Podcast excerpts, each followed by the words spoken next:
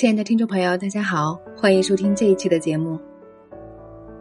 想看更多内容，请关注我们的同名微信公众号“子夜读书”。今天我们分享的话题是：优秀的人因为什么原因而优秀？下面这篇文章来自于知乎用户娟，他是这么写的：在我三十一岁之前，没有人说我优秀，每一个刚认识我的人都把我当傻瓜。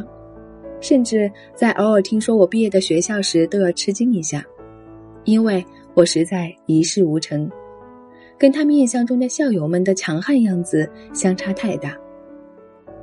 只有我自己知道原因。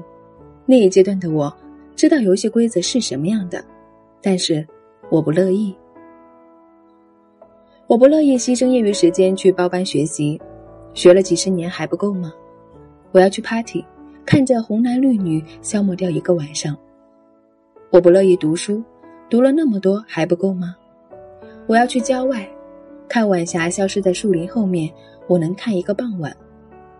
我不乐意和社交场合认识的人在加完联系方式后保持热度，那太累了，以后吧。于是到三十一岁，我是一个一事无成的人。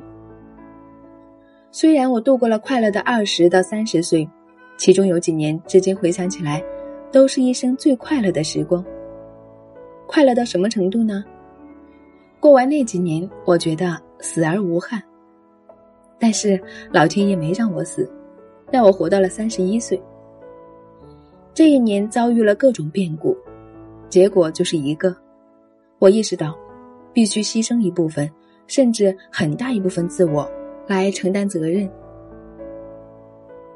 我重新开始过苦行僧的生活，阅读不喜欢但是有帮助的书籍，忍让不喜欢的各色人等，娱乐降低到几乎没有。很快，人们对我的评价里“优秀”这个形容词也多了起来。其实，我只是牺牲了自己。“优秀”这个词语是别人对你的评价，因为你展现了人们想要看的样子。或者提供了别人想要的价值，唯独不是给自己看的。自己喜欢的状态是看着晚霞消失的时候，想起金河在对紫霞的描述。看了很久的晚霞，他觉得有点冷了，想尽快回到有温暖火炉的宫殿中去。只是俗世之人那种状态需要缘分，目前只能是持续努力，持续自我牺牲。来变得更加优秀。优秀是第二等的选择，第一等是自在。好了，我们这一期的内容就分享到这里了。想看更多内容，请关注我们的同名微信公众号“子夜读书”。我们下期见。